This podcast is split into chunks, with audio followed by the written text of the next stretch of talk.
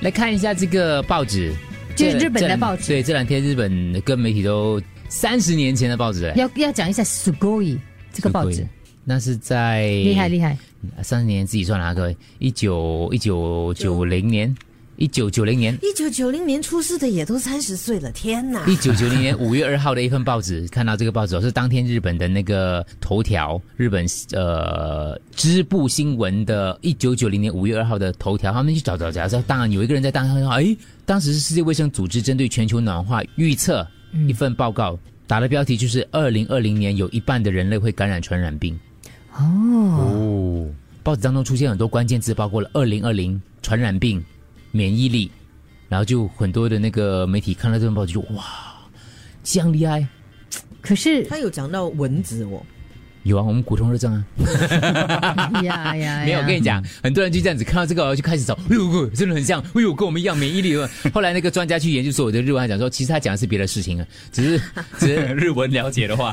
其实他在讲什么？他说很多细节并不相同的，并不是说他完全猜中了，他只是讲说，嗯大概因为到了一个一定的年限呐、呃，个二零二零年、二零五零五零年，他们就做了一定的预测，刚好那个。那个年份刚好遇遇到是二零二零年，又有有关于传染病这样的一 个一个预测，是很要可以预见的。对，啊他没有错啦，因为人类半数会染传染病嘛。是啊，普通的感冒也是传染嗯病、啊。而且他讲的是全球暖化，全球暖化你就可以大概预测会有什么一些病菌啊。嗯嗯，对啊，所以所以不过最专家还是提出了，他就是说这个报道跟疫情的局部部分有。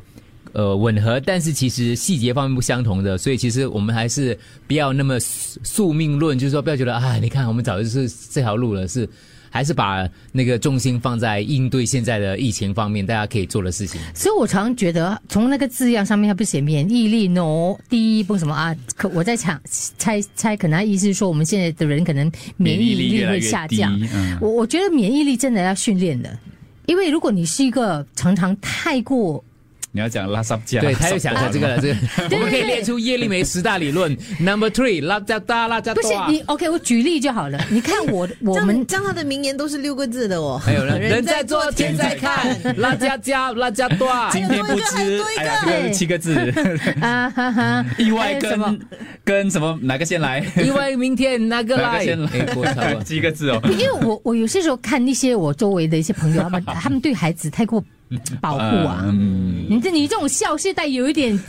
在歧视哦，还有就是一点你知道吗？只有杜哥在笑而已了，我们那里笑出声，有我听到你，没 有啊我听到你真这样啊，这样有没有？那个 明明是你，有有有有你不要有不好意思，我压对对对压抑不住。 他是明笑，你是暗笑。 对，我想到了，我生活我决定啊我主宰。啊，想起来了。